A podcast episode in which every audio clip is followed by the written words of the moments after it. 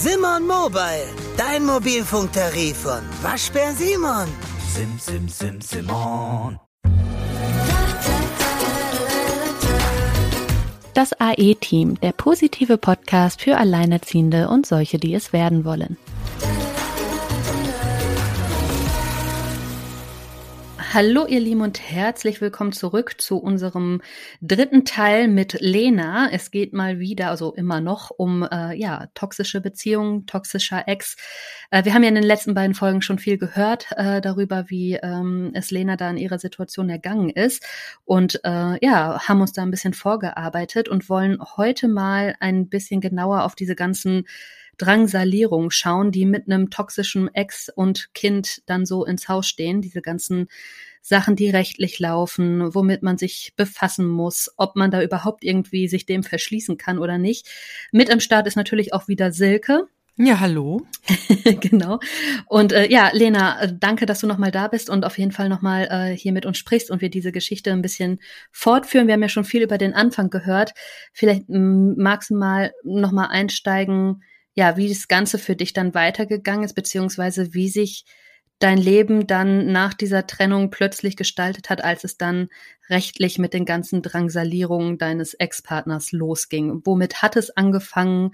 Was ist da an Klagen alles gekommen? Und was sind da so deine Erfahrungen mit dem, wie da, ja, prozessiert wird. Ja, äh, danke, dass ich nochmal da sein darf und nochmal meine Geschichte erzählen kann. Äh, das ist so ein Schritt auch in die Selbstheilung, wie ich empfinde. Und äh, natürlich erzähle ich euch gerne von all den Gerichtsverfahren, die ich äh, durchgemacht habe.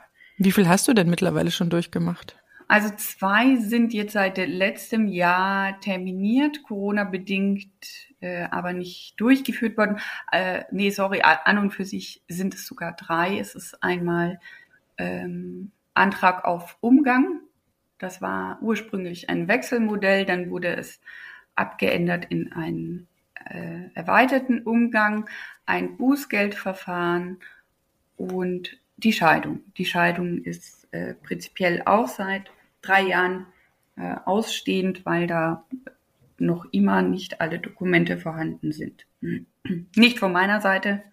Ich war da relativ schnell fertig, aber äh, genau, da wurde einfach noch nicht sehr viel zugetan. Ähm, und der Anwältin oder meiner Anwältin wurde gesagt, naja, das sind ja Unterlagen, die man sich aus der, aus der Homepage ziehen kann oder wo auch immer. Äh, was sie natürlich nicht macht, weil die nicht offiziell sind. Das heißt, ihr bist so in der Schwebe, es ist noch nichts wirklich abgeschlossen, es läuft viel. Ähm, also wenn das so lange läuft, da stehen doch auch wahrscheinlich relativ hohe Kosten. Oder trägt das dann der, der prozessiert? Nein, ähm, also mit jedem Antrag, der gestellt wird, äh, werden beide Elternteile hälftig zur Kasse gebeten.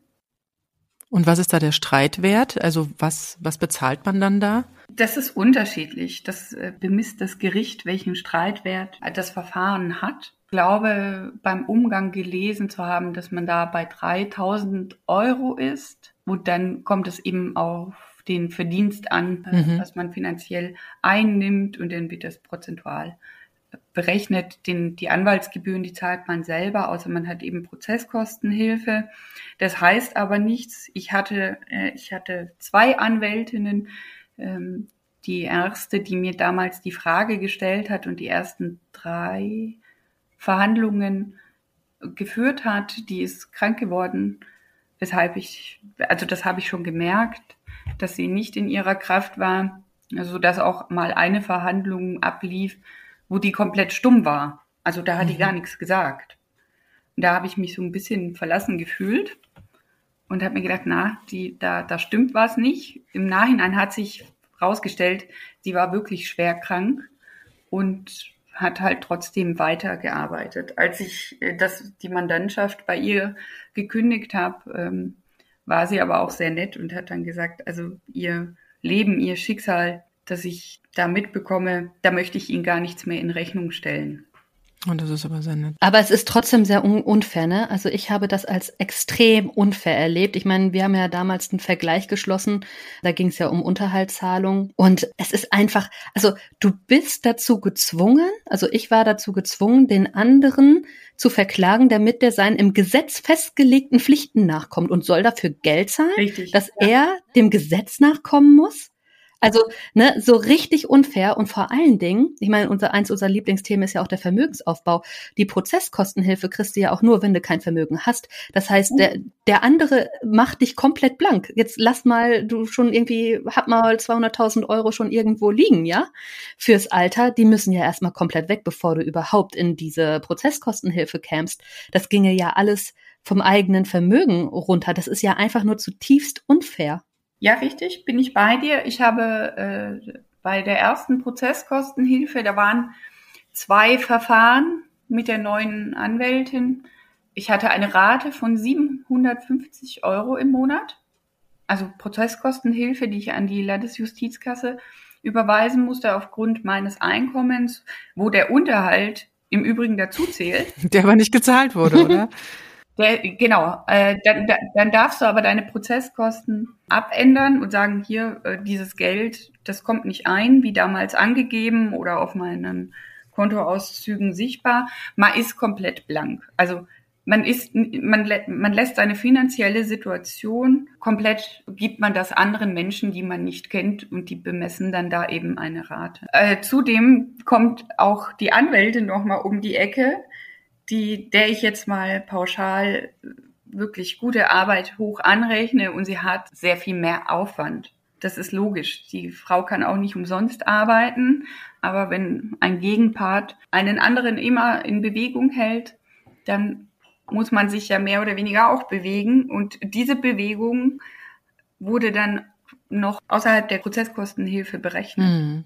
Das heißt, ich habe teilweise im Monat gute 1500 bis 1800 äh, Euro nur für diese Gerichtsstreits bezahlt. Das ist ja weit mehr, als du Unterhalt kriegen würdest, ne? Ja, selbstverständlich. Also das muss man auch erstmal stemmen. Ja. Und ja, das ein oder andere wäre sicher zu vermeiden gewesen. Ich hatte es ja letztes Mal schon gesagt, es wurde der Lebensmittelpunkt bestimmt in einem Vergleich. Die Umgangsregel wurde dann gerichtlich beschlossen, die ja aus seiner Sicht nie existiert hat, obwohl sie schriftlich bei der Mediation festgelegt war. Es wurde der Unterhalt dann von mir beantragt und beschlossen, auch der fürs Kind. Und dann kamen Klagen wie, oder beziehungsweise Klagen sagt man ja nicht, sondern Anträge gegen eine diagnostizierte und empfohlene Mutter-Kind-Kur. Mhm. Ähm, der Kindergarten, äh, die Kindergartenauswahl hat ihm nicht gefallen. Da ist er sogar bis zum Oberlandesgericht gegangen. Und man ist ja immer mit dabei, man ist ja immer Mhm. mit gefangen. Das heißt, wie viel, wie viel Termine, auf wie viele Termine schauen wir da, wenn du mal alles so einrechnest und über welche Zeitraum? Also ich sag mal, seit wann läuft das jetzt? Also wie viele Jahre wahrscheinlich ähm, haben wir hier im Blick? Und wie viele Termine, also ich sag mal Anwaltstermin, Gerichtstermin etc. pp. Was ist da bei dir schon an zeitlichem Aufwand entstanden? Also das läuft ja seit 2018, also seit der Trennung. Mhm. Ähm, Im August hatte das angefangen. Früher war der Auszug. Und alles, wie gesagt, auch in meiner Probezeit. Mhm. Und die Termine, die kriege ich alle gar nicht mehr auf Mhm. die Reihe. Äh, ich kann nur sagen, dass bei jedem Kindschaftsverfahren, sprich ähm, Umgang, Unterhalt ähm, und auch Kindergarten, immer alle Beteiligten, die mit dem Kind zu tun haben, involviert werden. Das heißt, ich muss Das ist ja auch gerade bei den ganzen Familienprozesssachen, es ist ja, da muss man nochmal dazu sagen, es besteht Anwaltspflicht. Ja. Du musst dir einen Anwalt Genau. nehmen. Es, Mhm. Familienrecht sieht das ja vor. Richtig. Und die, die Beistandschaft wird beauftragt, äh, sich da diesem Thema oder dem Antrag zu widmen äh, und fängt an zu befragen. Ganz klar die Elternteile, dann kommt der Kinderarzt, Kindergarten, wenn man jetzt einen Therapeuten hat, auch. Äh, zum Beispiel bei der Mutter-Kind-Kur wurde dann auch mein Arzt befragt. Ähm, hat für mich bedeutet, alle aus der Schweigepflicht zu entbinden. Also zu jedem auch persönlich hinzugehen, das geht heute wegen dem Datenschutzgesetz auch nicht mehr, dass am Telefon äh, durchgegeben wird, ja, also es wird eine Beistandschaft anrufen, äh, Sie dürfen da alles erzählen, was notwendig ist. Nein, also ich musste zu jedem hin, alle darauf vorbereiten. Ich meine, so ein Kinderarzt mit vollem Wartezimmer, der schreit jetzt nicht unbedingt Juhu, wenn der dreimal im Jahr zu einem Patientenkind befragt wird. Also ganz klar. Ja, es ist schon eine Art Charme, die dann auch dabei ist, dass, dass man da den anderen so viel Arbeit macht. Mhm. Unter anderem wurde ja mein Arzt, der mich speziell wegen dem Gendefekt behandelt und untersucht, mit einer Unterlassungsklage beglückt. Warum das denn? Ähm, denn er hatte doch mal deutlich bemerkbar machen wollen, dass wenn dieser Stress weiter so geht, von dem Ehemann eben initiiert wird, die Krankheit sehr viel schneller ausbricht. Und daraufhin hat Ei. ein großes Klinikum in Bayern eine Klage bekommen. Hat dein, hat dein Ex jetzt so viel Kohle? Oder warum macht er das? Das habe ich auch im Vorgespräch schon gefragt. Das, muss genau denn, das kostet dir noch genauso viel Zeit und alles. Ja, also ich, äh, die, die offiziellen Zahlen, die da beim Gericht sind, die sind es noch lange nicht, aber mhm. da kann ich auch nicht mehr. Ist er selbstständig? Kann er sich runterrechnen? Nee, der ist nicht selbstständig, der ist Angestellter, äh, aber äh, der hat noch diverse andere Geschäfte, mhm. okay. in denen er da die Finger mit drin hat. Ja, ja, ist klar. Ähm, und da, ja, schon ein großes Vermögen, denke ich, angesammelt hat. Das, wie gesagt, äh, davon will ich ja gar nichts.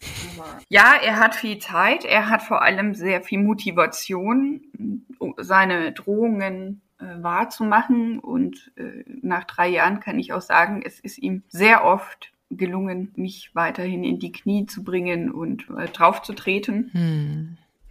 Ich muss jetzt mal, das ist vielleicht ein bisschen vorweggegriffen, aber ich muss mal gerade dazwischen fragen, wenn man das so hört und man selber in so einer Situation ist. Ich stelle mir jetzt vor, jemand hört das, der auch in der Situation ist, sich am liebsten trennen würde von so jemandem.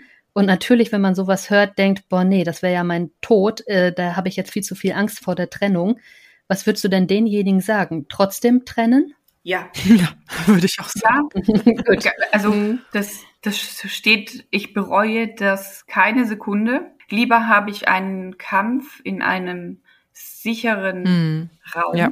wo ich auch meine Kräfte sammeln kann, mich zurückziehen kann, pausieren kann, um dann weiterzugehen, als in so einer Beziehung weiter zu leben, eventuell auch noch den gleichen Räumlichkeiten, was ja ziemlich sicher fürs Außenbild so ist. Mhm. Das braucht er ja. Aber was man da bei geschlossenen Türen aushalten muss, ist sehr viel anstrengender, als eben aus, aus seinem geschützten Raum und Rahmen mhm. heraus Kräfte sammeln zu können. Also das wäre mir in dieser Beziehung oder einer Weiterführung dieser Beziehung nicht gelungen. Was ich ganz klar sagen muss, ja, die Verantwortung übers Finanzielle hätte ich mir wahrscheinlich gespart, aber. Ja, du hast ja auch ähm, schon gesagt in den letzten Folgen, was das für mit welchen Gefühlsschwankungen und merkwürdigen ja Gedanken du ja konfrontiert wurdest. Ne? Wir hatten ja, glaube ich, der ersten Folge, dass du angeblich ein psychisches Problem hättest, weil du eine weil du zu viele Klamotten in eine kleine Reisetasche stecken willst. Das ist bei mir so hängen geblieben.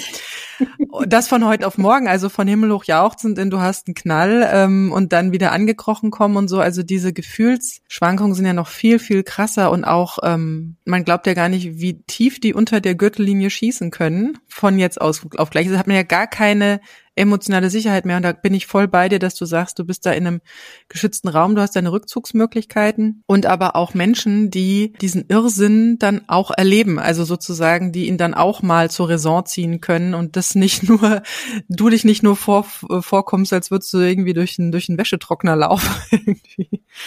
Also für mich war die essentielle Frage damals wirklich, ich hatte mit mir die Diskussion, kann ich das meinem Kind antun? Also, ja. Hm. dass der Vater, also dass diese, diese Bilderbuchfamilie nach so einer frischen oder jungen Zeit mit viel Veränderungen, dass ich da einfach einen Beschluss machen kann, also einen Schlussstrich. Und kann ich das für mich gut vertreten? Und weil ich ja schon lang genug in dieser Anpassung gelebt habe, also gar keine eigenen Bedürfnisse mehr zulassen durfte, sondern in der Fremdbestimmtheit war, Und ich immer schauen musste, dass ich nichts tue, was ihn jetzt sonderlich aufregt, was ich ja trotzdem allein mit meinem Dasein gemacht habe. Ich habe ja, ich habe ja Du atmest. Ja, richtig. Ich habe auch, also ich, ich habe ja von vorn bis hinten alles verkehrt gemacht. Hm. Egal was. Hm. Ähm, das hat er natürlich so nach außen nicht gegeben. Das hat er hier schön im Raum gesagt. Nach draußen ist er gegangen, ah, ich glaube, die Lena ist die beste Mutter der Welt. Mhm. Aber sie gluckt so ein bisschen. Also gegluckt habe ich auch nicht, weil äh, Marie ist relativ schnell auch in die Krippe gegangen und ich sag's mal so, ich glaube, als Mutter muss man sich dann da schon auch finden, den Leuten, denen man vertraut, den kann man auch gut sein Kind abgeben. ja, wenn sie sich Ja. kümmern, ne? Und äh, den Leuten, denen man nicht so vertraut, dann ist das total gesund, auch ein Misstrauen zu haben.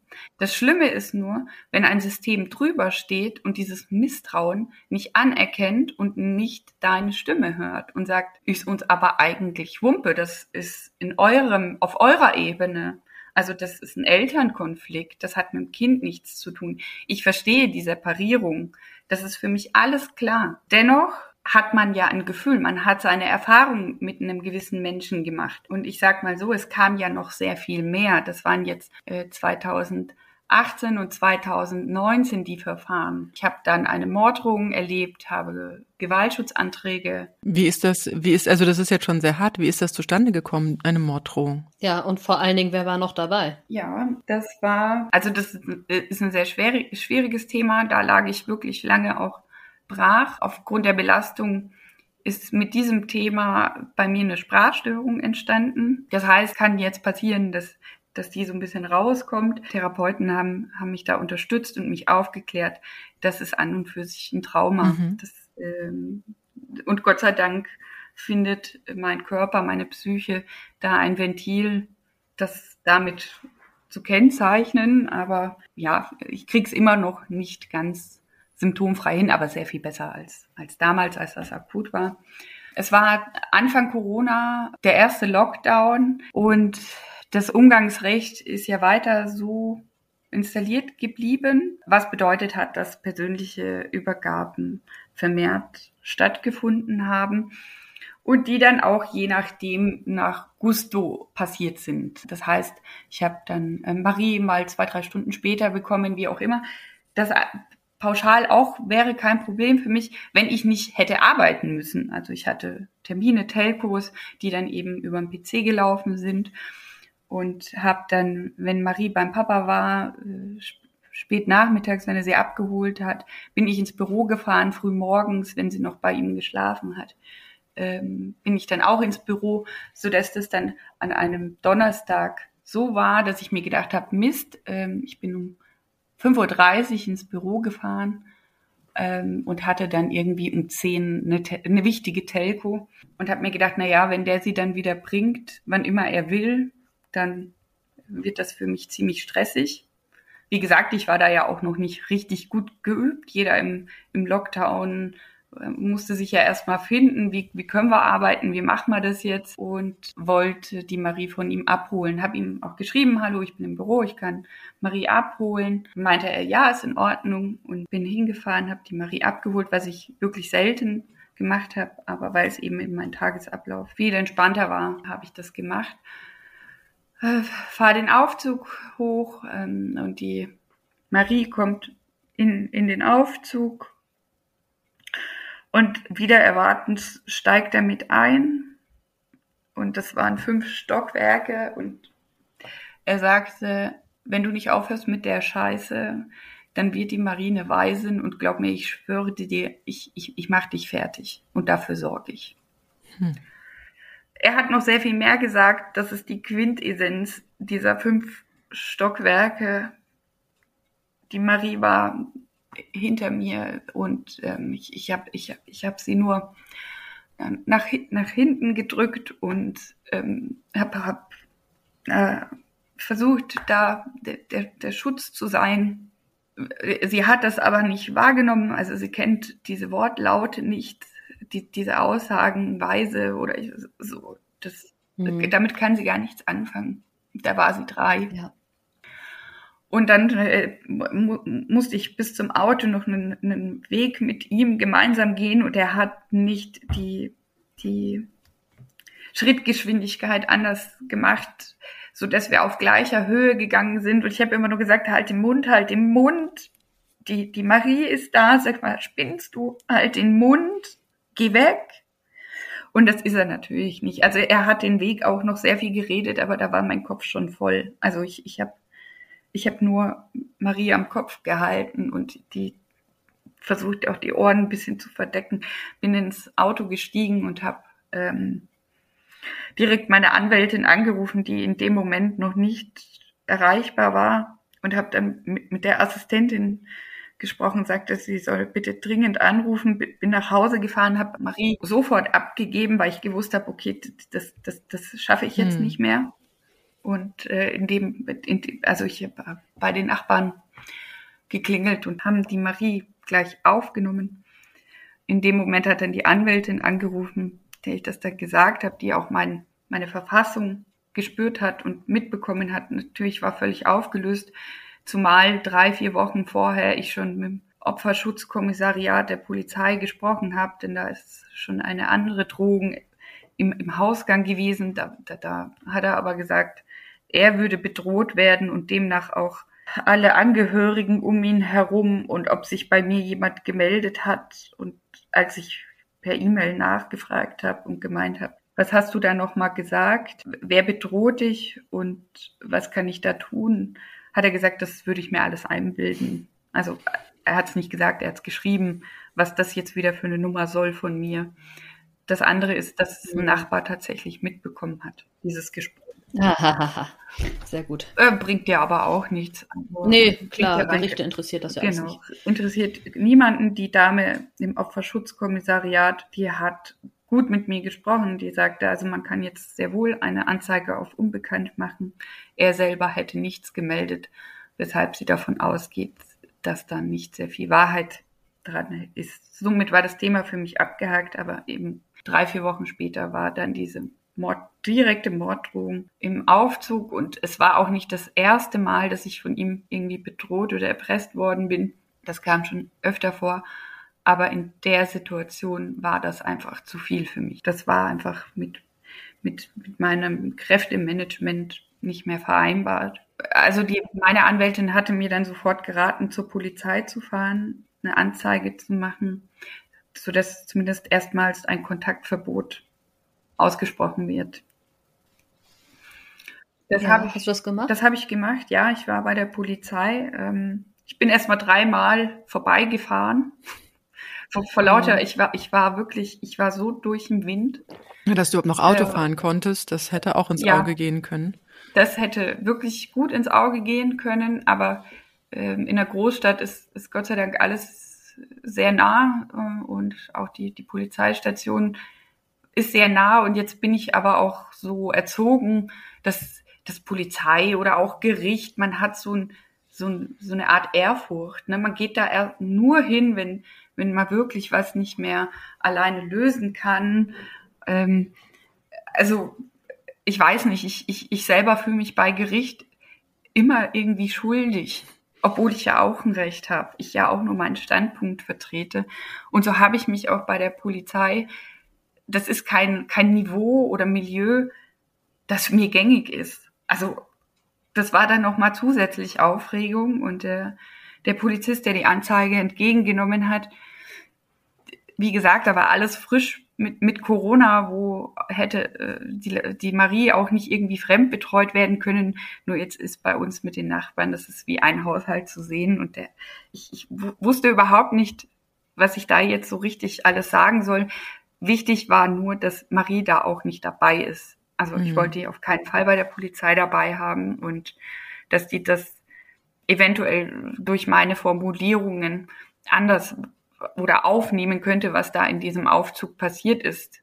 Für Marie, ähm, mit der ich dann Tage später das Gespräch gesucht habe und gefragt habe, wie hast du das da im Aufzug wahrgenommen? Ja, der Papa, der hat halt ein bisschen geschimpft. Also mhm, ja. das war für sie ja, alles. Die wird das schon, die wird das schon mehr mitbekommen haben.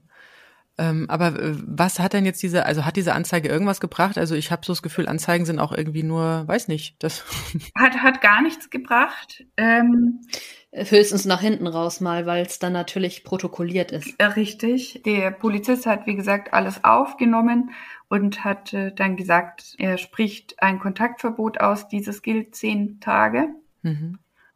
Ähm, in diesen zehn Tagen, ähm, das wäre so die Zeitspanne, wo, wo das Gericht mit eingeschalten wird, mit eingebunden wird und dann einen Beschluss verfasst. Dieses polizeilich ausgesprochene Kontaktverbot wusste ich vorher auch nicht, ist demnach an und für sich gar nichts wert. Es ist doch unglaublich. Also ich bin wirklich entsetzt. Man denkt, ja. da ist für alles gesorgt. Das war, ging mir am Anfang ja auch, wo ich Alleinerziehende wurde, wo ich dachte, ich bin ja nicht die erste ja. Alleinerziehende und es gibt ja, ja, schon so viele vor mir und es hat sich auch so viel getan und äh, da wird's schon, ähm, ja, sag ich mal, nicht gut, also nicht unbedingt gute, sondern halt einfach ähm, sinnvolle, sinnvolle ja. und ähm, ja, also logische und praktische Lösungen geben. Das war so mein Hoffen, aber das ist irgendwie alles Schall und Rauch. Das ist ja wirklich. Also ich kann sagen, äh, zwei Tage später stand er vor der Wohnung und wollte die Marie zum Umgang. Also was da in mir los war, mhm. das das kann sich, kann sich wirklich keiner vorstellen. Keiner vorstellen, der noch nicht bedroht wurde und in einer ähnlichen Situation Nein. war. Nein. Andere, die kriegen gerade ziemlich kalte Füße, ja. Das, ja, aber das, es dauert viel, also es, es ist ein Prozess, da wieder in die eigene Sicherheit zu kommen. Das glaube ich dir. Und das, ich finde es super, dass du ja deinen dein Mut zusammennimmst und drüber sprichst.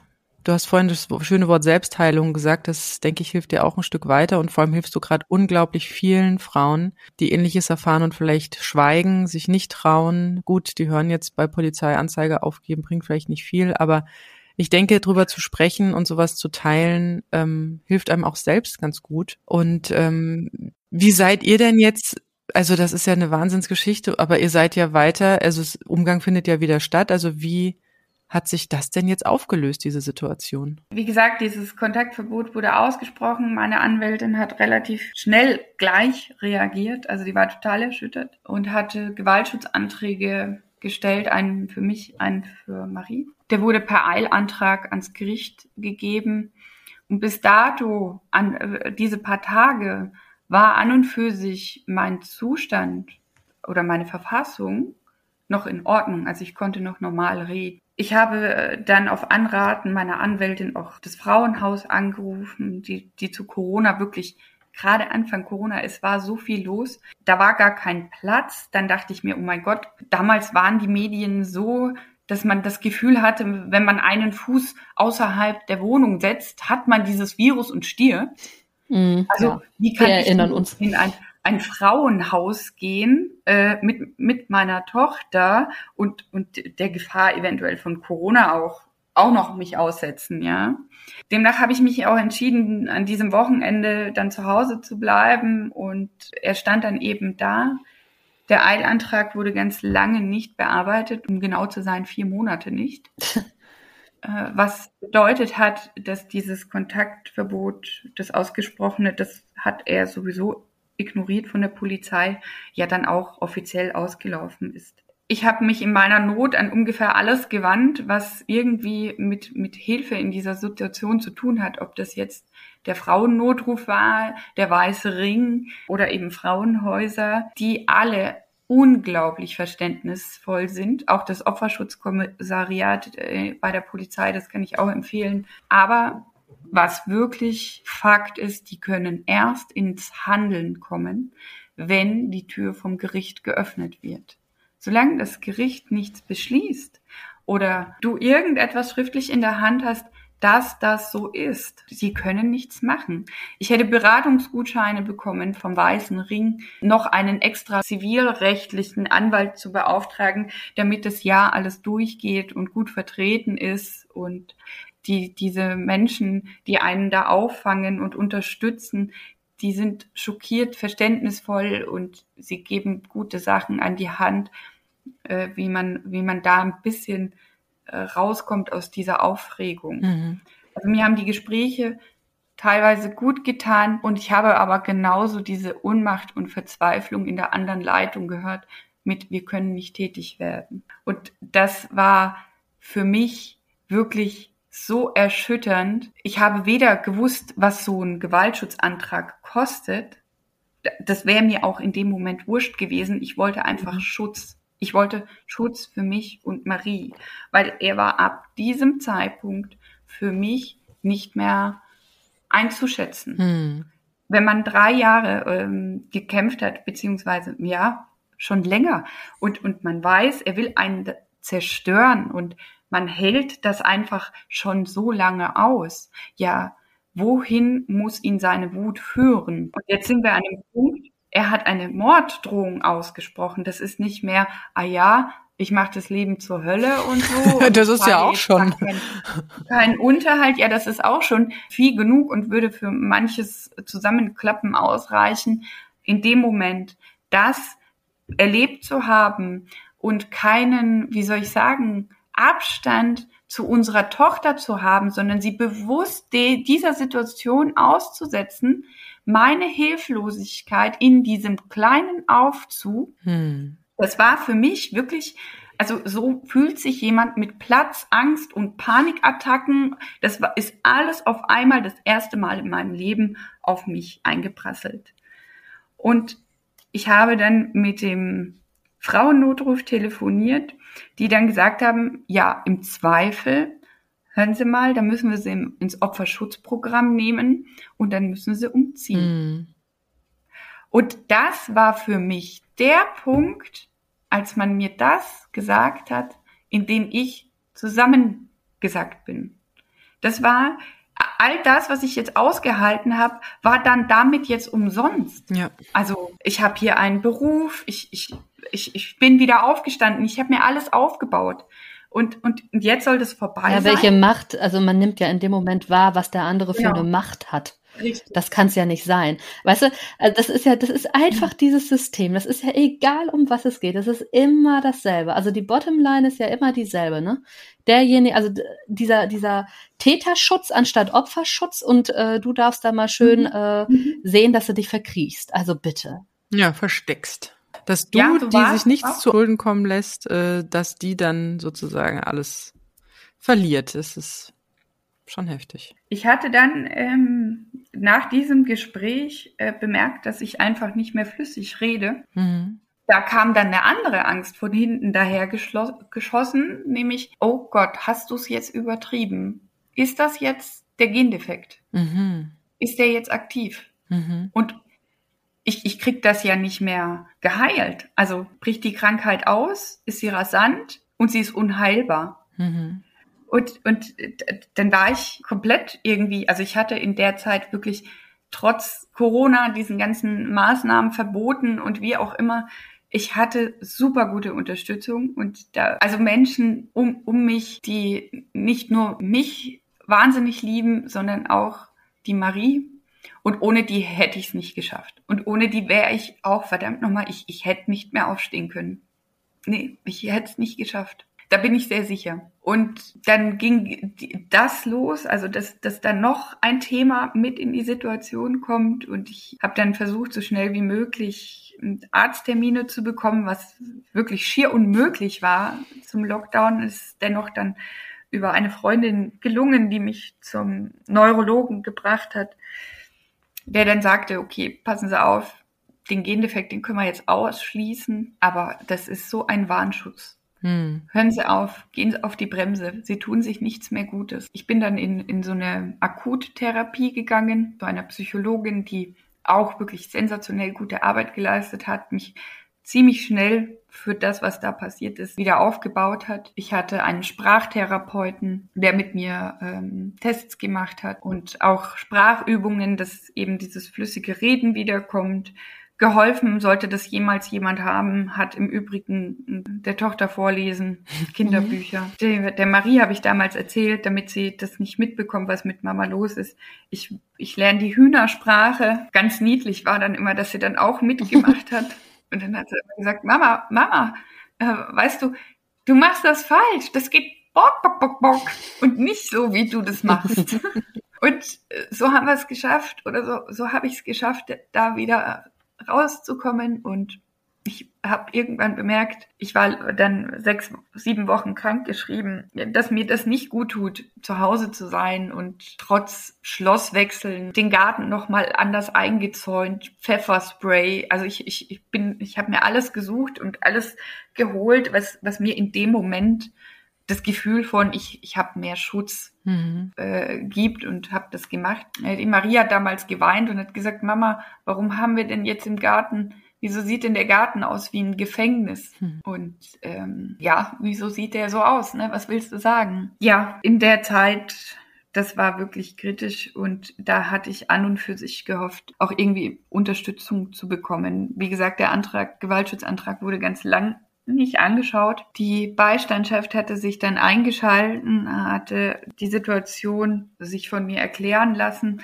Es kamen dann natürlich auch schon die ersten Aussagen vom Anwalt des Vaters, die dann natürlich in keinster Weise mit meiner erlebten Situation übereinstanden. Ich hätte da, äh, er, er hat gesagt, ich hätte mitten auf dem Weg, er hatte Pfandflaschen in der Hand im Aufzug und ich hätte mich quasi an ihn rangemacht, weil es war kurz vor Ostern und ich hätte gehört, er hätte eine neue Freundin und wollte äh, die Beziehung wieder auferleben lassen. Und nachdem er das verneint hat, hätte ich auf der Straße geschrien, er soll den Mund halten und er soll weggehen. Aber erst als ich bemerkt hätte, dass irgendwelche Fenster von irgendwelchen Nachbarn offen waren. Und wenn man das dann ah. liest, dann denkt man sich, das, das, das das kann einfach, es, das darf nicht. Vor allem, was sein. für eine Geschichte er erzählt. Was für ja, eine Geschichte er erzählt. Das ja. ist, ah, ja,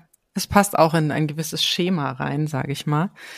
Aber er war ja recht schlau, es im Aufzug zu tun, wo nämlich niemand zugehört hat. Genau. Da hat er gelernt. Das hat, ähm, ja, da, da, ja. Ich glaube auch nicht, dass dass das so kurz hintereinander irgendwie ungeplant war oder nicht irgendwie sich schon bewusst damit auseinandergesetzt hat.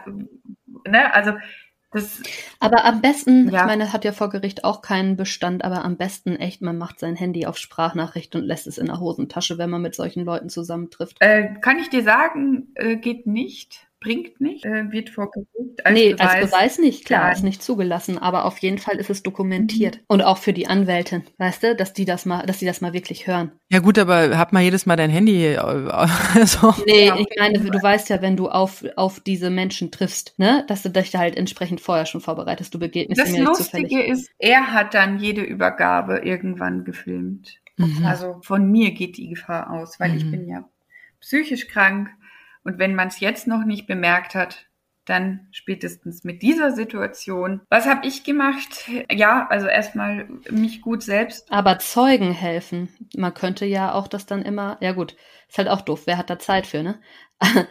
Übergaben mit einer Freundin. Ja, wenn du sie jetzt mit einer Freundin abgeholt hättest oder so, aber das kann man ja nicht wissen. Aber dann hätte er es auch nicht gemacht. Ich, ha ich hatte das, das ist auch das, was man mich gefragt hat. Lena, wie, wieso bist du Wieso bist du da hingefahren?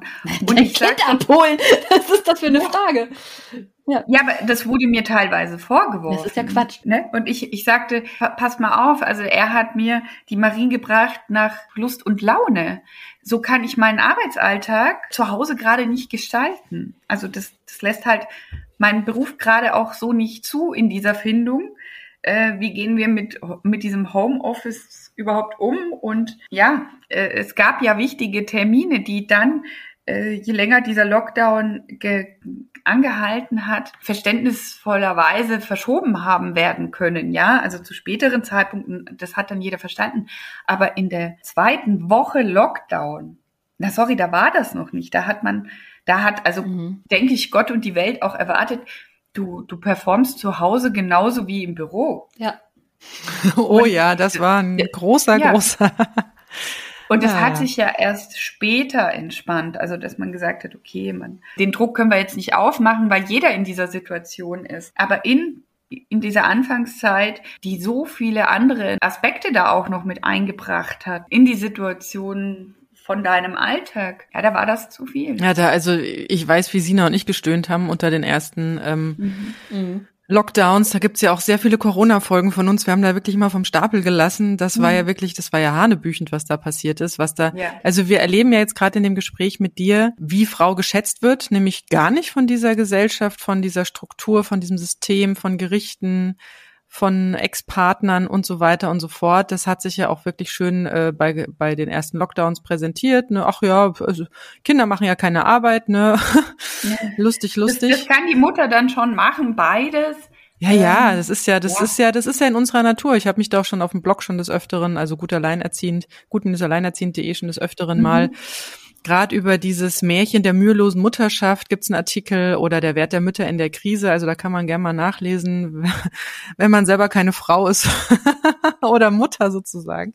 Aber jetzt, ähm, also es ist ja wirklich unglaublich dramatisch, was du erlebt hast und das auch noch zu Corona-Zeiten. Also ich ziehe meinen Hut vor dir, dass du Hm, ähm, jetzt mit uns darüber sprichst.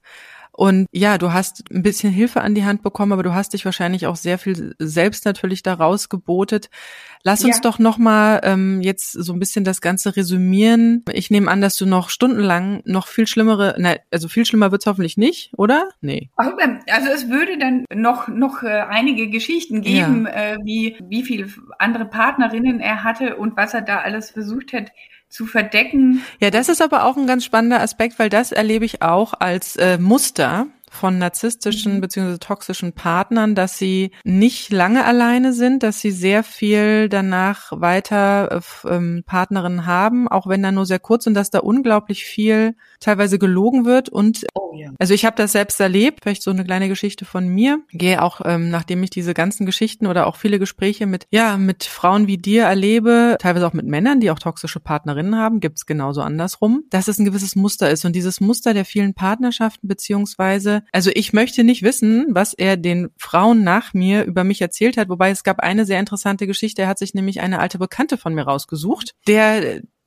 sich immer als Opfer präsentiert und, und was, und was für ein schlimmer Mensch ich bin. Und als sie dann merkte, und sie hat es relativ schnell gemerkt, man muss sagen, sie ist Alleinerziehende gewesen. Er hatte da so ein Faible für Alleinerziehende irgendwie, lustigerweise nach mir. Aber die war halt schon so, so weit wieder aufgerichtet und selber Herr ihrer Lage oder Frau ihrer Lage, dass sie so nach ein, zwei Monaten den Braten gerochen hat und das Ganze dann auch beendet hat. Wobei dann bei ihr dann das Drama losging und sie war dann irgendwie, irgendwie die komische.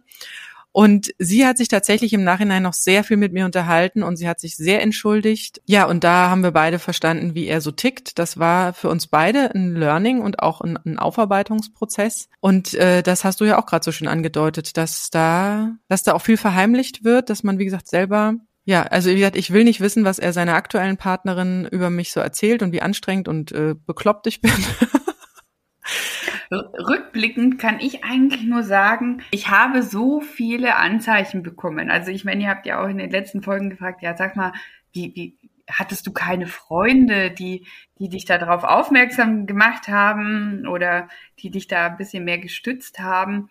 Doch, na klar hatte ich die. Und ich hatte auch die, die eindeutigen Anzeichen von ihm selbst. Denn tatsächlich war jede Ex-Beziehung von ihm, alle waren eine Psycho. Ja, ja, ja. Alle. Aha. Und du denkst dir, mai, der arme Kerl, ne, der ist ja eigentlich so gut in dieser tollen äh, Anfangsphase. Mhm. Der ist ja eigentlich viel zu gut. Und äh, der ist ja so ein fürsorglicher. Also ich, ich, ne, ich Der arme weiß, Kerl immer an die falschen Frauen Ja. geraten, ne? Ja, und Mensch, ist ja völlig klar, dass der kein Vertrauen in Frauen hat. Ja. Mit den Erfahrungen. Und dabei bist du Ja, gerade dann die- die Frau, die an den falschen Mann gerät. Richtig. Und als er, der hat ja auch so viel erzählt, ne? Der hat dann gesagt, ja, und irgendwie eine Ex-Freundin, die ist magersüchtig geworden und die hat er dann ganz lange begleitet.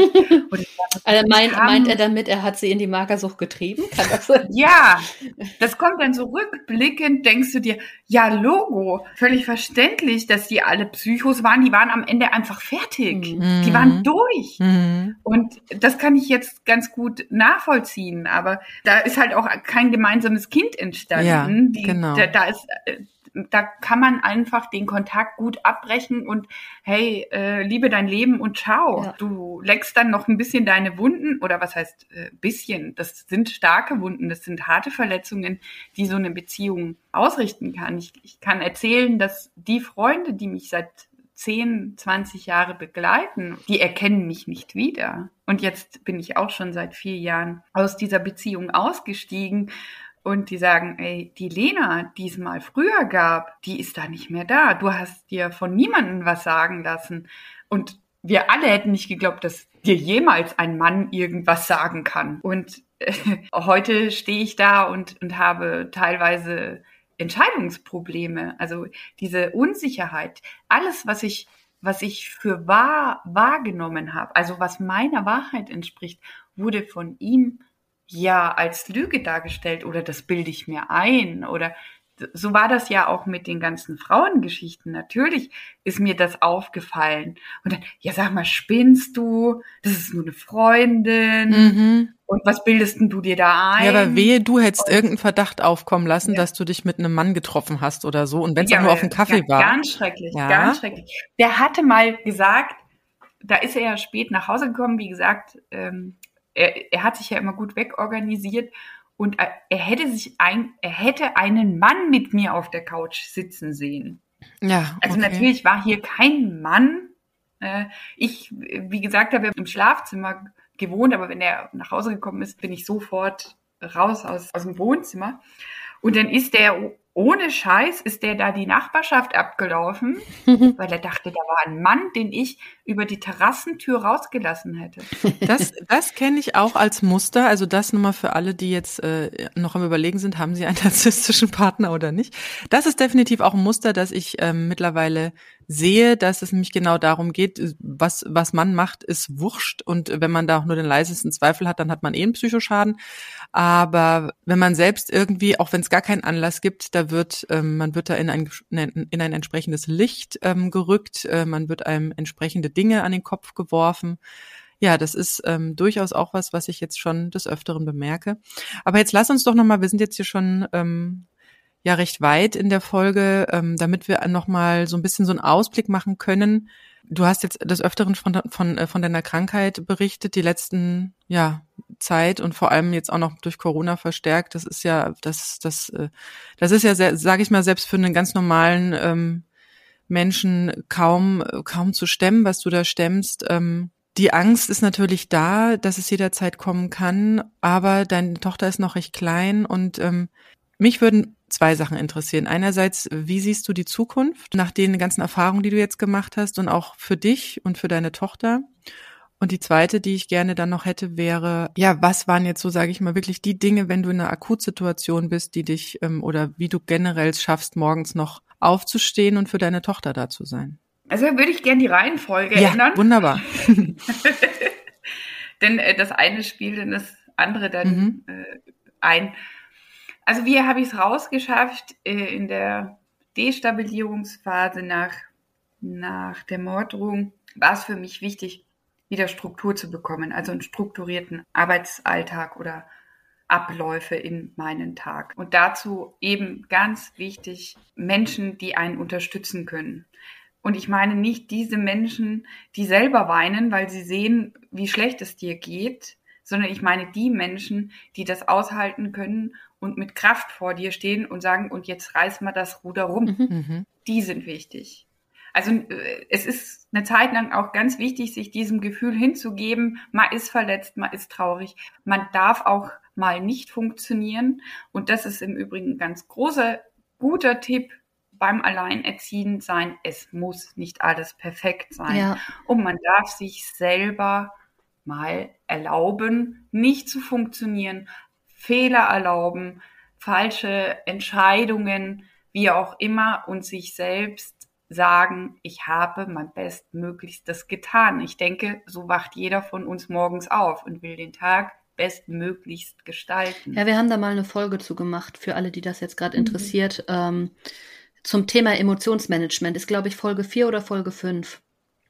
Ja, und die eigenen Gefühle, die sind dann die sind einfach essentiell mhm. wichtig in, in, in solch einer Zeit und immer wieder auch bewusst hinsetzen, einen Schritt aus, raus aus dieser Situation nehmen und den Blick von außen auf die Situation ja. einnehmen, den Ist-Zustand analysieren und sagen, was spielt sich da gerade ab?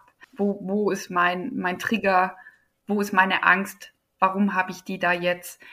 Und äh, dann versuchen, sich wirklich wieder aufzurappeln. Das gelingt mehr oder weniger dann äh, im Dialog mit einem selber. Ja. Und äh, für mich kommt, kommt Aufgeben nicht, nicht in Frage. Ich denke auch, das hätte ich mich nicht getrennt, ich sicherlich wegen irgendwas anderem schon längst nicht mehr funktionieren würde. Von dem her ist das für mich nur Genesung, also wirklich auch Heilung. Er triggert da immer noch rein und es gelingt mir immer besser, das abprallen zu lassen. Also Früher wollte ich es jedem recht machen, auch ihm, ach Mai, ja, er sieht ja jetzt die Tochter nicht immer, wie er will und ja, die Wut und so, das verstehe ich schon. Mhm. Ja, dann halte ich halt die Türe auf, er kann kommen, wie es ihm passt. Mhm. Man will ja auch nicht ein Besitzer sein. Man will ja ein Elternteil sein, ja. Und das alles würde ich definitiv, wenn man mitbekommt, dass man an so einem Partner geraten ist, gar nicht anbieten zu Anfang. Mhm. Man kann es nur falsch machen. Also, er ist nie zufrieden mit irgendwas. Und lernen gleich mit Entschluss der Trennung sich hinsetzen und sich Gedanken machen, wo sind meine Grenzen? Das ist ein Schritt, den habe ich übersprungen. Mhm. Denn ich kannte ja gar keine Grenzen mehr von mir. Und also ich, ich würde mich immer wieder trennen. Mhm aber jetzt wahrscheinlich sehr viel überlegter. Wahrscheinlich würdest du auch sehr viel überlegter in eine Beziehung reingehen. ja, das sowieso, ja. Dem kann ich nur beistimmen, obwohl ich da auch sagen muss, äh, da ist mein Interesse noch überhaupt nicht hm, vorhanden. Das kann ich sehr gut also, verstehen. Ich glaube, da sind noch sehr viele Dinge aufzuarbeiten. Die Frage ist ja immer, die man sich stellen stellt, ähm, wenn man sowas hört oder selbst erlebt hat warum habe ich mir diesen Partner überhaupt ausgesucht? Ja. Ne? Also man hätte. Und das muss man sich, ja. das darf man sich selber verzeihen.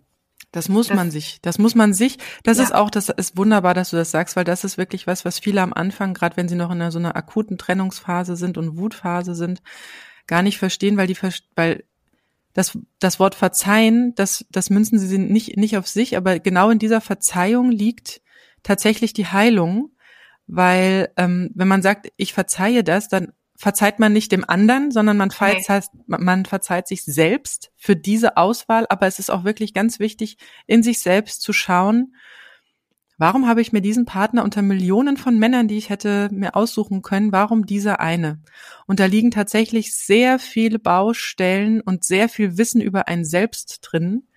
Und die ähm, kann man nach und nach entweder selber bearbeiten oder tatsächlich auch mit therapeutischer Hilfe oder mit einem Coach ganz gut bearbeiten warum man sich genau diesen Menschen rausgesucht hat.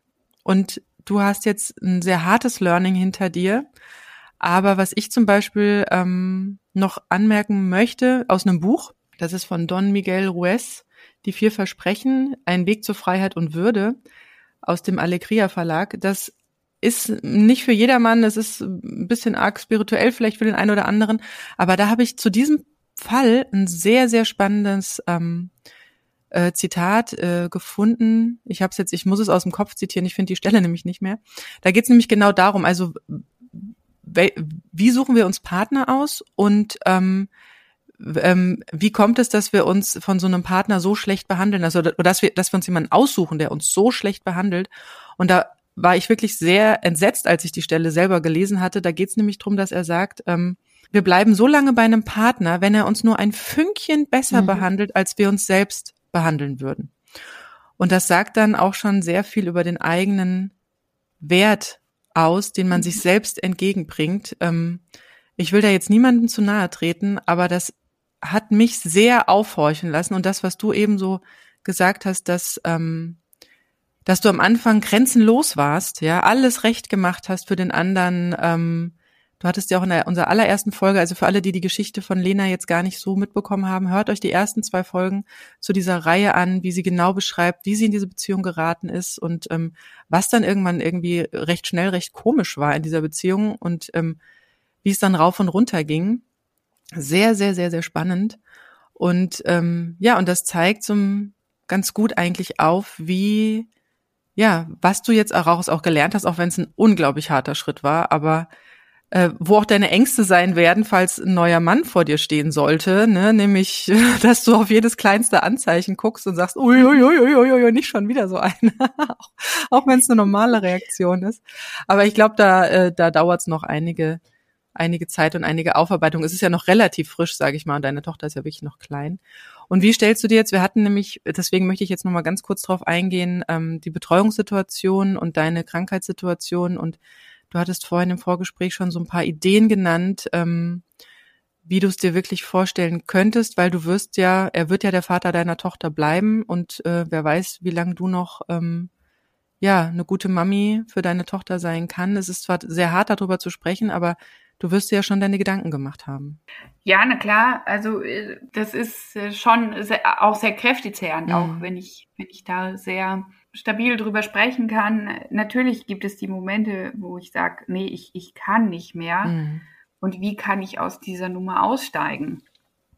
Diese Trigger-Themen, die kommen mir weiterhin nahezu wöchentlich. Mhm. Also ich kriege wöchentlich E-Mails, äh, die neue Konflikte hervorrufen oder zumindest da nicht in einer neutralen Kommunikation sind, sondern also Natürlich bin ich weiterhin die Psycho, ich lüge, ich mache Schikanen, ich manipuliere.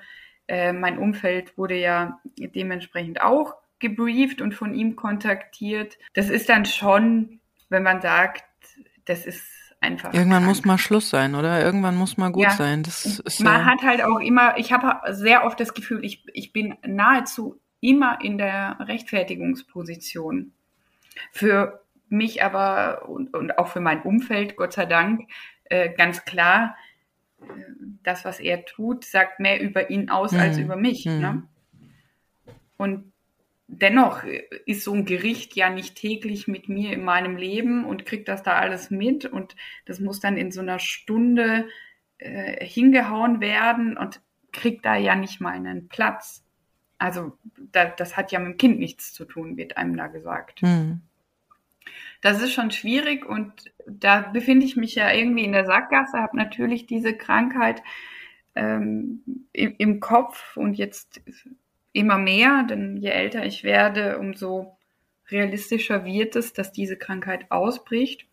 Und äh, wie bekomme ich denn dieses stressfreie, ausgeglichene Leben? Ja, ich, ich denke weniger, dass ich das mit einem Wechselmodell bekomme oder mit, mit den Bedürfnissen, die er da jetzt äh, alle ankündigt oder beantragt. Denn an und für sich ist es nur eine Verschiebung. Aber die Kommunikationsschnittstelle wird im gleichen Maße vorhanden sein. Und ja, da ist die Überlegung schon, ist es, ist es für die Tochter besser, ich gehe jetzt in, ins ausgeglichene Leben und kann da eventuell die gesundheitlichen Schäden entzehren, also dass die, dass die ja später auftreten als dass ich mich weiter diesem Stress hingebe, denn er wird mich in Bewegung halten Definitiv, und er wird ja. auch nicht aufhören. Ja, und damit ist zu rechnen. Da, ja, und ja, das ist, das sind so Gedanken, die ich, die ich habe und seit einigen Wochen mich damit ein bisschen intensiver beschäftige, weil es sind jetzt wieder zwei Verhandlungen äh, terminiert. Gar so lange kann ich mir das eigentlich nicht antun. Hm. Und da, da wird meine Stimme eben wach. Ich, ich bin meiner Tochter keine Hilfe, wenn ich im Pflegefall bin. Das stimmt.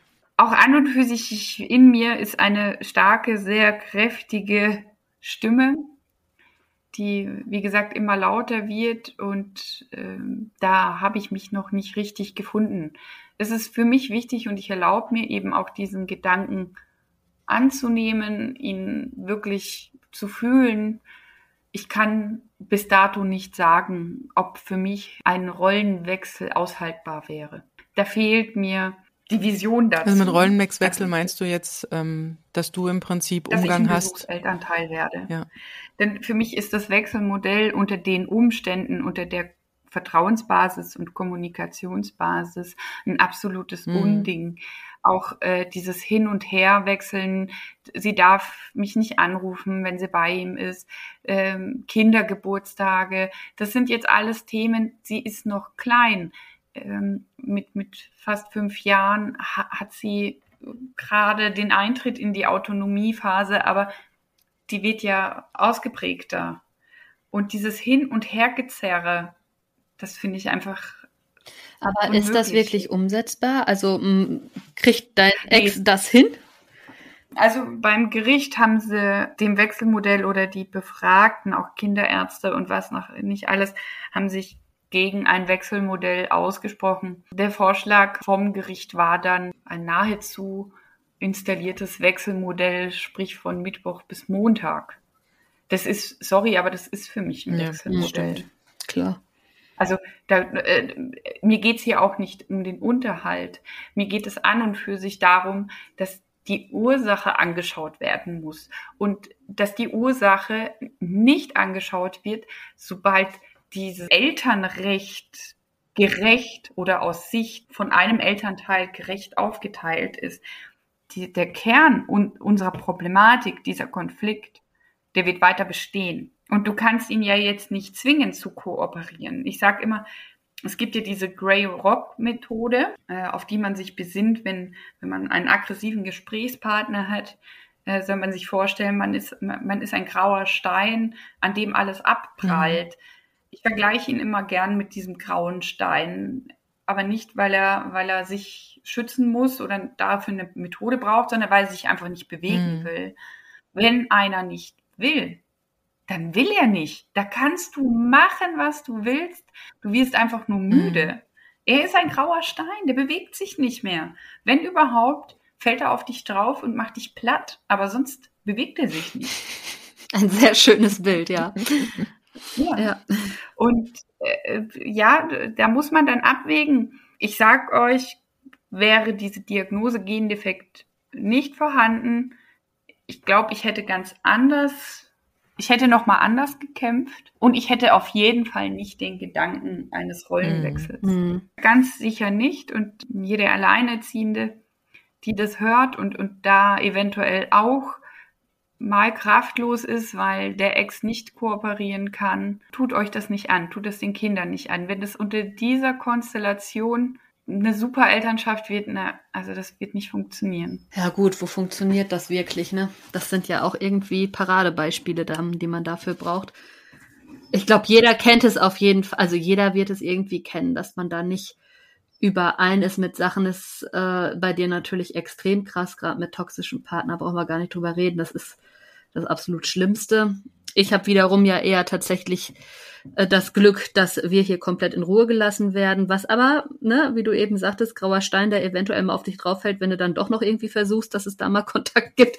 Ja, kann ich mich auch mit identifizieren, aber eben komplett in der anderen Sphäre, ne? Also dieses liegt eigentlich wenn man das jetzt mal so persönlich vergleicht, liege ich an dem einen Ende und du komplett an dem anderen Ende damit mit deinen Erfahrungen mit dem Ex. Das ist schon es ist schon einfach krass. Also das da fehlen einem ja, ja, wirklich auch die, ja, es fehlen einem ja einfach auch die Worte, ne? Ja, ich kann nur sagen, seit Trennung ist er sehr viel kommunikationsfreudiger als in, in, der räumlichen, im räumlichen Zusammenleben. Mhm. Also da hat er, da hat er nicht so oft die Worte gesucht. Mhm.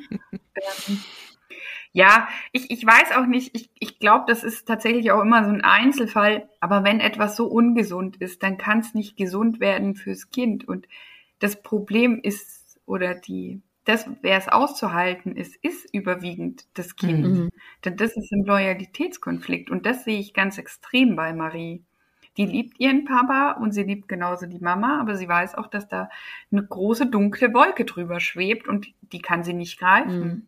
Sie kann nicht verstehen, was da alles passiert ist und warum Mama und Papa jetzt nicht reden können. Ihr größter Wunsch ist, äh, vertragt euch bitte. Mhm. Ja, ein, ein herber Wunsch. Ich, ich, kann mich ja jetzt ja, nicht sie wird das verstehen, wenn sie älter ist. Ne? Bis dahin ist halt noch ein weiter Weg. Ja, das äh, ja, ist ein weiter Weg und das, gewisse Mindest Kompromissbereitschaft nicht vorhanden ist und äh, Marie teilweise da sitzt, warum muss ich denn heute zum Papa? Wieso kann ich denn nicht morgen gehen? Ich würde gerne mit meiner Freundin hier noch zu Ende spielen. So weit, dass sie dich fragt, Mama, was mache ich denn falsch? Mhm. Ja, mein Schatz, du machst gar nichts falsch. Deine Eltern machen es falsch. Ja, aber das ist aber auch schon gut, dass du das deinem Kind so mitteilen kannst, weil ähm, viel reden hilft. Ich, ich sehe es ja bei meinen Kindern, die auch immer noch meinen, wieso können wir nicht einfach wieder zusammen wohnen? Wo ich sage, ja, mhm. Das ist eine schöne Idee, aber ähm, es wird nicht funktionieren. Und da wirklich zu, zu reden miteinander und ähm, ja, das dem Kind vor allem das Gefühl zu geben, dass es wirklich nicht falsch ist und dass es nichts falsch macht und dass es ähm, gut so ist, wie es ist und das halt leider. ja. Und dass er auch beide lieben ja. darf. Das ist auch ähm, ja. die, wie der andere dann dagegen anarbeitet, ist eine andere Sache, ne? Das ist das ja. Schlimme daran. Aber man selber, ich glaube, da sind wir Mütter uns hier zumindest in diesem Podcast sehr einig, dass man da die Kinder versucht zu stärken. Man kann nur hoffen, dass sie da dann auch mehr von mitnehmen. Weißt du, weil man kann ja nur hoffen, dass man selber den größeren Einfluss hat letztendlich. Aber naja, es wird noch andere Einflussbereiche geben, die da auf uns zukommen. Irgendwann ist es halt richtig und wichtiger, was Freunde sagen, was andere Fremde sagen. Mhm. Es ist halt extrem anstrengend, solange die Kinder so klein sind. Ich glaube schon, dass es nochmal eine ganz andere Nummer wird, wenn sie jetzt zum Beispiel in der Pubertät ist und ihm da auch mal die Leviten liest und sagt, du weißt was, habe ich jetzt keinen Bock drauf, ich komme heute nicht. Ne? Also da selber in ja. dieser Entscheidungsfreiheit ist, die man dann gerichtlich auch nicht mehr klärt, die einfach nicht mehr, mhm. wo einfach gesagt wird, ja, dieses Kind ist über 14 Jahre alt, jetzt äh, ne, ist dann so. Ja, klar, das wird auch kommen. Also wenn die äh, erstmal dieses äh, Außenbild damit mit einer kleinen Prinzessin nicht mehr so da ist, sondern das die kleine Prinzessin dann irgendwann selbst Ansprüche mhm. hat. Mhm. Ähm, ist ja auch interessant, ob es den Vater dann noch interessiert oder ob das Kind dann zu groß ist und dann ist es ja eh kein Thema mehr. So, dann ne? ist ja eh also, schon alles in der Kindheit falsch gelaufen und die Mama hat das Kind gegen einen aufgebracht. Richtig. Da, da, da bin ich, also das wird schon ein bisschen so eingeleitet jetzt. Auch so Manipulationen beim Kind. Mhm. Ähm, klar, äh, das, das, also da darf ich mich noch auf sehr viel mehr freuen, obwohl wir noch weit weg sind von der Pubertät. Ach, die fängt früh an. Also ich habe ja jetzt eine Tochter, die ist, wird bald sieben, mein Sohn ist zehn und ähm, die Vorpubertät hat schon voll zugeschlagen. ja. Ehrlich? Ja? Ja, ja. So mit Ende, letztem Kindergartenjahr, erst im Schuljahr kommt so dieser, das nennt man so die Wechselzahnpubertät, da sind sie schon sehr teenihaft teilweise. Und je, je älter sie werden, mal sind sie wieder voll Kind und dann sind sie wieder so voll auf, wo du schon, schon genau den Teenie hörst, ja. Oder auch den Spiegel vorgehalten bekommst. Also da, das ist auch eine spannende Zeit. Da ist man wieder ganz froh, wenn, wenn diese Phasen mal wieder durch sind. Wir freuen uns drauf, ne? ja, da wird es noch viele oh, spannende ja. Folgen geben. Liebe Lena, ich, äh, es ist unglaublich spannend, was du uns berichtest und ich hoffe, wir bleiben einfach in Kontakt, auch was so deine nächsten wie deine nächste Zeit aussieht. Ich hoffe, wir machen da nochmal eine Folge, auch wenn du vielleicht gewisse Gedanken weitergedacht hast oder wenn gewisse Dinge passiert sind oder wer weiß, wenn vielleicht doch nochmal sich der ähm, Wind gedreht hat und ihr irgendwie doch noch auf einer Elternebene gelangt sein. Auch das ist möglich. Also da möchte ich nochmal allen ähm, auch ein bisschen die Angst nehmen. Es gibt den Fall, wie ähm, Lena das jetzt beschreibt, das äh, habe ich auch schon aus mehreren ähm, Erfahrungsberichten gehört und das hört dann auch nicht auf, wenn man vielleicht so einen neuen Partner hat oder so. Selbst dann wird es nochmal richtig ekelhaft. Das kenne ich auch von einer ähm, Mutter, diese, diese Geschichte. Es kann sich aber interessanterweise auch drehen. Auch das habe ich gemerkt, ähm, wenn man ähm, Woran es im Einzelnen liegt, das weiß man natürlich nicht und nicht jeder ist gleich. Es gibt nur gewisse Schemata, die, wir jetzt so ein bisschen auch herausgearbeitet haben in dieser Dreierreihe über toxische Beziehungen. Aber ich habe es durchaus auch erlebt, dass sich das noch wandeln kann und tatsächlich auf einer Elternebene äh, landen kann. Ähm, es, es ist, ja, ich weiß nicht, es kann funktionieren. Also bei uns ist es zum Beispiel so, ich weiß jetzt aber nicht, wie, wie toxisch und wie, äh, ich weiß nicht, ob es da eine Skala gibt von 0 bis 10 oder so. Ähm, oder ob es da irgendwie nur äh, ja so Anf Anflüge von toxischen Beziehungen gibt oder ähm, was es gedreht hat, weiß ich nicht, aber bei uns ist es tatsächlich mittlerweile so, dass wir auf einer Elternebene angelangt sind. Ähm, und bei mir hatte, hat dieser Wandel eingesetzt, dadurch, dass ich tatsächlich das, was du gesagt hast, ähm, umgesetzt habe. Das heißt, ähm, nicht immer die Tür offen stehen lassen, nicht immer dem Vater alles recht machen, das eigene Leben leben, die eigenen Bedürfnisse äh, nach vorne ziehen, äh, eigene Termine wahrnehmen, das eigene Leben wieder aufnehmen und so da, wo die Aufmerksamkeit ist, da fließt die Energie hin oder sage ich mal so, die Energie fließt dahin, wo die Aufmerksamkeit ist. Und je, je mehr ich ihn nach hinten gestellt habe und mein eigenes Leben wieder nach vorne geholt habe, eigene Projekte gestartet habe, wieder das Leben gelebt und die Freude empfunden habe, äh, und wir da tatsächlich mit den, also über, über Kinder und Abholen und Umgang und Zeiten und so tatsächlich sehr neutral und sehr strukturiert gesprochen haben, hat es sich tatsächlich gedreht, weil ich meine Emotionen komplett rausgenommen habe, die Triggerpunkte komplett rausgenommen habe, das für mich abgeschlossen habe, mir verziehen habe. Ich weiß, warum ich mir so einen Partner ausgesucht habe ähm, und mich da deswegen gar nicht mehr auf so einem unsicheren Terrain befinde, sondern das für mich abgeschlossen habe. Aber wie gesagt, ich rede da jetzt auch gerade nur so von meiner Erfahrung. Ich möchte euch nur den Mut geben, mit an die auf den Weg geben. Es ist tatsächlich möglich, so etwas noch zu drehen oder, oder beziehungsweise ähm, da doch noch auf ein ganz gutes Fahrwasser als Eltern zu kommen aber wie gesagt, das sind, ähm, das hängt wirklich auch von den Einzelpersonen ab und auch von der Mutwilligkeit. Also so eine Mutwilligkeit äh, in Richtung Prozessieren zum Beispiel hatten hatte mein Ex jetzt nicht. Ja, das, der wollte lieber gar nichts Offizielles da irgendwie haben. Ja, da gehören halt genau. immer zwei. Ja, zu, ne? das ist jetzt auch wieder hart, wenn man einer von den beiden ist, sage ich mal. Äh, also Ja, nee, es gehören schon zwei dazu. Der andere, also wie, wie Lena ja auch schon gesagt hat, äh, ich glaube, Lena hätte nicht so viel Bock auf diese ganzen Prozesse, aber du kannst dich halt nicht dagegen wehren, Mhm. wenn der Ja, andere so richtig. drauf ist. Mhm. Also das ist halt schon Hoffnung auch mit dabei, ne? Klar, aber trotzdem finde ich auch richtig, dass man trotzdem immer wieder zu sich zurückfindet, dass man immer wieder sich in seiner Mitte zentriert. Sonst kommt man da ja auch gar nicht durch. Ich glaube, das äh, haben wir ja heute sehr gut auch raushören können bei Lena, dass das immer wieder ähm, einfach auch wichtig ist. Ja, ich würde mich auch noch mal ganz herzlich bei dir bedanken, Lena. Super, dass du da auch äh, den Mut und die Kraft aufgebracht hast, hier mit uns zu reden. Super wertvoll. Ich bin ganz gespannt, was so die Resonanzen sind, weil wir ja nun dadurch durch eure ganzen Zuschriften auch wissen, dass dieses Thema ein bisschen größer ist und tatsächlich gar nicht so selten ist. Deswegen finde ich es mega toll, dass Lena, dass du da jetzt so nach vorne gegangen bist, damit auch alle anderen einfach mal hören und erfahren, dass sie nicht alleine damit sind. Und ähm, ja, meldet euch gerne bei uns. Ihr könnt uns jederzeit eine E-Mail schreiben an das AE-Team at Podcast, ähm, nee, aeteampodcast at gmail.com oder halt auch bei Instagram und Facebook unter das AE-Team. Ja, ich äh, bedanke mich ganz herzlich und würde sagen, wir hören bestimmt nochmal von Lena in der Zukunft. Ja, würde mich sehr freuen. Ich danke euch für euer offenes Ohr und ja, auch den einen oder anderen Impuls, den ihr da gesetzt habt. Ja, ich würde sagen, dann bis dann. Tschüss. mach's gut, tschüss. Tschüss. Das war das AE-Team, der positive Podcast für Alleinerziehende und solche, die es werden wollen, mit Sina Wollgramm und Silke Wildner.